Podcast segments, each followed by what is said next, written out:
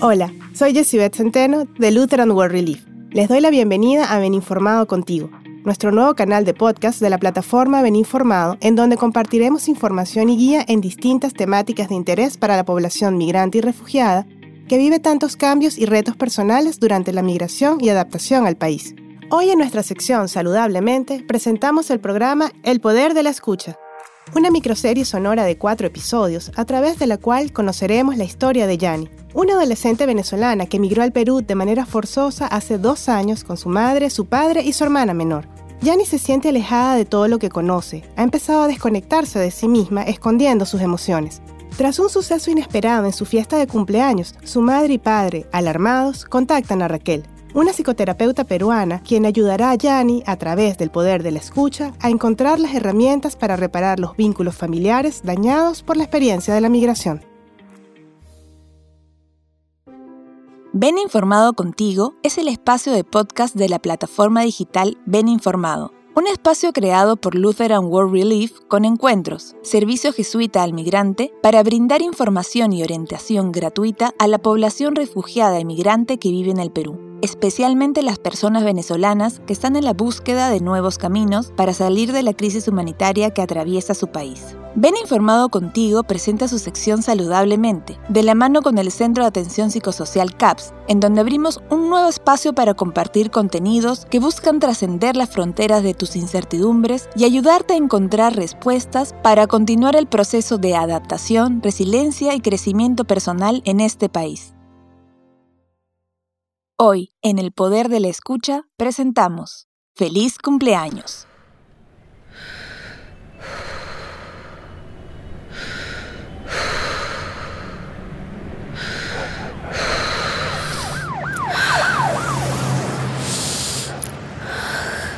2340 o era el 2360. Y es la tercera vez que paso por esta cuadra. Mami me dijo que caminara recto y que me iba a topar con la casita de la reja. ¿Pero cuál? Si todas tienen rejas. ¿Por qué no me puedo recordar el número? ¿Por qué no lo apunté? ¿Dónde estaba el paradero? Ay, ya me perdí, no tengo idea de dónde estoy. Odio esta ciudad tan grande. Todo el mundo se va a dar cuenta que estoy perdida porque... Ay, ¿Por qué se me queda mirando esta señora? ¡Idiota!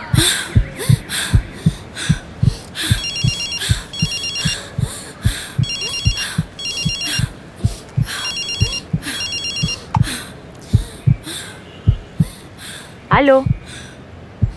¿Aló? Yani, ¿me escuchas? Soy Raquel. Tu mamá me avisó que habías llegado. ¿Dónde estás? No lo sé, no puedo encontrar el centro. Quiero irme a mi casa, pero tampoco sé cómo. Ya, tranquila, Yanni, tranquila. A ver, ¿puedes contarme qué ves a tu alrededor? Hay una casa azul, todo huele a ropa planchada. Ah, ya, esa es la lavandería, ya te vi. Estás solo a dos casas, voltea hacia tu izquierda y me vas a ver a mí. Tengo una chompa morada y te estoy saludando. Detrás de una reja, debajo del cartel del CAPS, ¿me ves?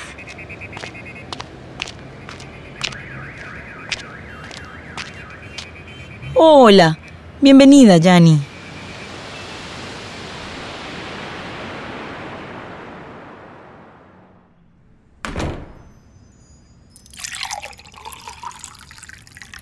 A ver, aquí tienes. ¿Estás cómoda ahí o prefieres sentarte en otro sitio? Está bien aquí. Bien. Me alegra mucho que hayas podido venir y finalmente conocernos en persona. ¿Sabes por qué estás acá? Porque mi mamá y mi papá piensan que algo malo me pasa. Ajá. ¿Y qué te hace pensar eso? No sé. ¿Ha pasado algo últimamente? Mi mamá ya le debe haber dicho, ¿no es así?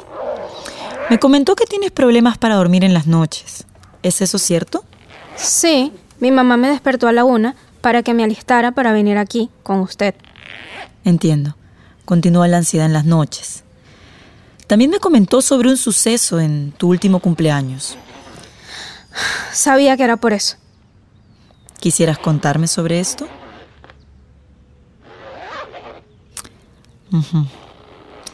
Entiendo. Yani, este es un espacio confidencial donde podemos conversar en confianza sobre todo lo que tú quieras. Quizá entender juntas que puede estarte afectando, ¿me entiendes? Sí, entiendo. Está bien.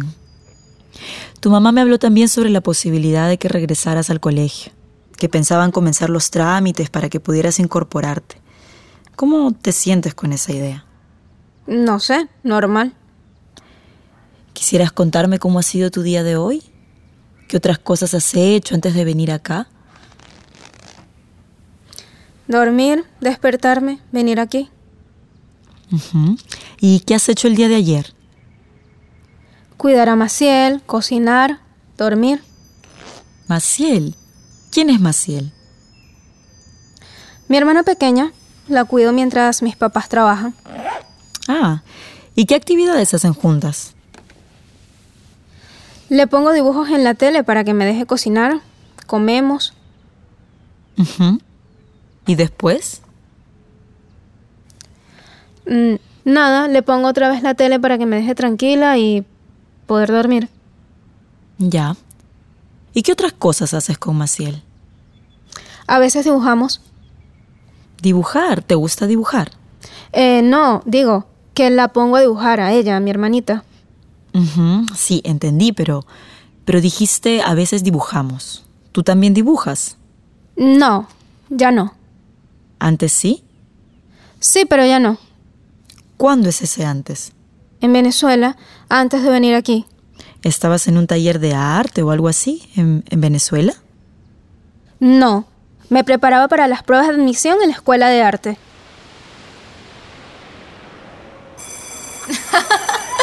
No, no puedo ir con ustedes al bulevar. Tengo clases de dibujo. Las veo después. Chao. ¿Yani? ¿Yani? Te preguntaba si llegaste a hacer las pruebas. No, no las hice. ¿Para qué?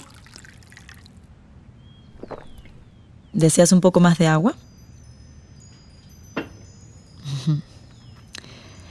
¿Por qué has dejado de dibujar? No sé, no tengo deseos. No tengo tiempo para eso, además. ¿Para qué? Cuando dices para qué, ¿qué es lo que te estás preguntando? ¿Para qué si ya no tengo ganas? Si ya no puedo. Si ya no puedes entrar a la escuela de arte, ¿eso? ¿Cuánto tiempo tengo que estar aquí? El que tú desees, Yani. Puedo quedarme aquí todo el día. Buen punto. Yani, cuando dibujabas, ¿por qué lo hacías? Ya le dije, porque me preparaba para la prueba. Llevaba años practicando en clases particulares. Quería entrar a la escuela. Entiendo claramente lo importante que era para ti entrar a la escuela de arte. ¿Y desde ese entonces no has vuelto a dibujar? No, ¿de qué me serviría? Ya nada de eso tiene sentido. Quizá al incorporarte al nuevo colegio puedas encontrar un taller o curso donde puedas retomar tus dibujos. De repente quisieras contarme. Mire, sé. usted no me entiende. Yo quería hacer una carrera en artes plásticas, no un taller donde me enseñen a pintar a Mickey Mouse. Ok. ¿Cómo te sientes cuando dibujas? Ya no dibujo. Cierto. ¿Podrías recordar cómo te sentías cuando lo hacías? No sé. Quizá puedas intentar describir la sensación. Por ejemplo, ¿podrías describir cómo te sientes en este momento? Solo hazte esa pregunta y respóndete a ti misma, pero en voz alta. Estoy molesta. ¿Usted piensa que no sé decir que me siento molesta? ¿No? Muy molesta y también muy cansada. Pero es solo porque no puedo dormir en las noches. Ya lo he leído. He leído sobre eso. No, yo no pienso eso sobre ti, Yani. Solo quiero expresarte que estoy acá para escucharte. Y sí, es natural que puedas sentirte irritada por el sueño desordenado, pero también esta molestia puede venir de otros lados. ¿Por qué? ¿De qué lado? No entiendo. Tranquila, no te preocupes.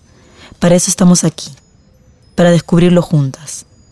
Pero ahora volvamos al ejercicio inicial. ¿Te parece? Así como pudiste describir cómo te sientes ahora, podrías hacerlo recordando cómo te sentías cuando dibujabas. Era mi momento preferido del día. Cuando algo malo me pasaba, me acordaba que todavía podía dibujar y que podía hacer cosas que me gustaban, cosas realmente bonitas. Saber que algo hacía tan bien, ¿sabe? Aunque estuviera triste o muy alegre, dibujar me hacía sentir que me perdía, pero no en el mal sentido, ¿me entiende? Sí, sí, Jenny, claro que te entiendo. Supongo que te daba cierta sensación de alivio y al mismo tiempo de placer, ¿no? Sí, sentía que lo que yo hacía con mis trazos podía gustarle a mucha gente, pero era mío. Era algo que no se parecía a nadie más, solo a mí. Claro, te sentías bien contigo, siendo tú. Sí, pero ya, da igual. ¿Realmente da igual? Jenny, quizá sea ese el sentido de pintar para ti. ¿Qué sentido? no creo que mi papá lo vea así. ¿Tu papá? ¿Qué te hace pensar que tu papá no lo ve así? Mi papá siempre dice que todo lo que uno hace tiene que tener sentido. Sí, y en este caso el sentido debes encontrarlo tú. Mi papá piensa que pintar no tiene sentido. ¿Está diciendo que mi papá está mal? No. Estoy diciendo que no existe una lista predeterminada con el sentido que debe tener cada cosa que hacemos. Debe partir de una, primeramente. De otra manera, más tarde o temprano terminamos frustradas, porque ni entendemos por qué hacemos lo que hacemos. Mm, No entiendo. Es una misma quien le da sentido a las cosas, Yanni, no al revés.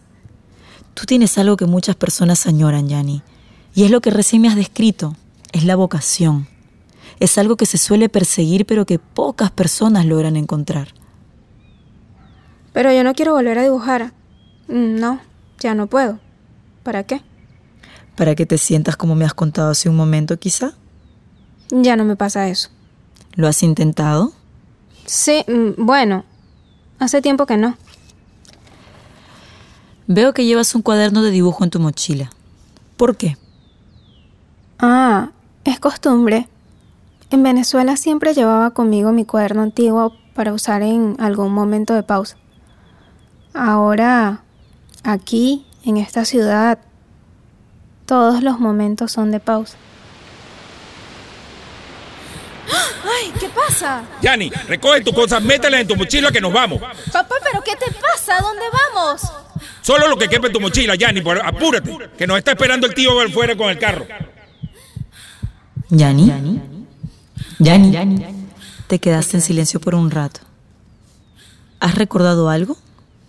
Quizá quieras contarme. Mm, nada, es una tontería. No lo creo. En nuestra conversación cualquier cosa que pase por tu mente es importante. El día que nos fuimos de mi casa en Venezuela, nos fuimos a la casa de mi tío, pero ya no volvimos a nuestra casa. No sabía, no sabía qué pasaba, solo metí ropa, mi papá me apuró, estaba muy nervioso, nunca lo había visto así. Mm. Me acordé del lugar donde dejé mi cuaderno de dibujos. Lo había dejado en la mesa del comedor, para que mi mamá lo viera.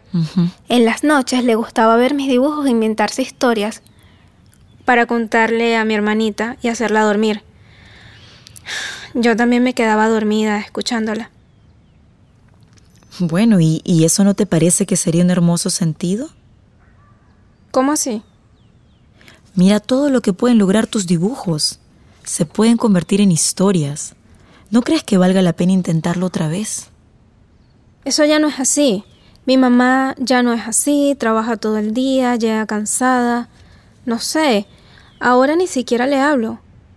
Pero, ¿y qué tiene que ver con todo esto? ¿Qué tiene que ver con qué? No sé, no entiendo nada. ¿Cómo me va a ayudar con mi problema? ¿Cuál sientes que es tu problema, Yani? No sé. Mi mamá y mi papá dicen que no puedo seguir así. Así como. Mi mamá seguro le ha contado que tiene que ver con que no dibuje, con que no pueda dormir o con mi otro problema. El otro problema está relacionado con lo sucedido en tu cumpleaños. Sí, pero ya mi mamá le ha contado.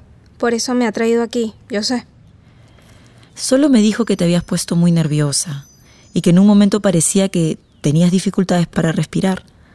¿No quisieras contarme tú? Yo no dije que quería celebrar mi cumpleaños.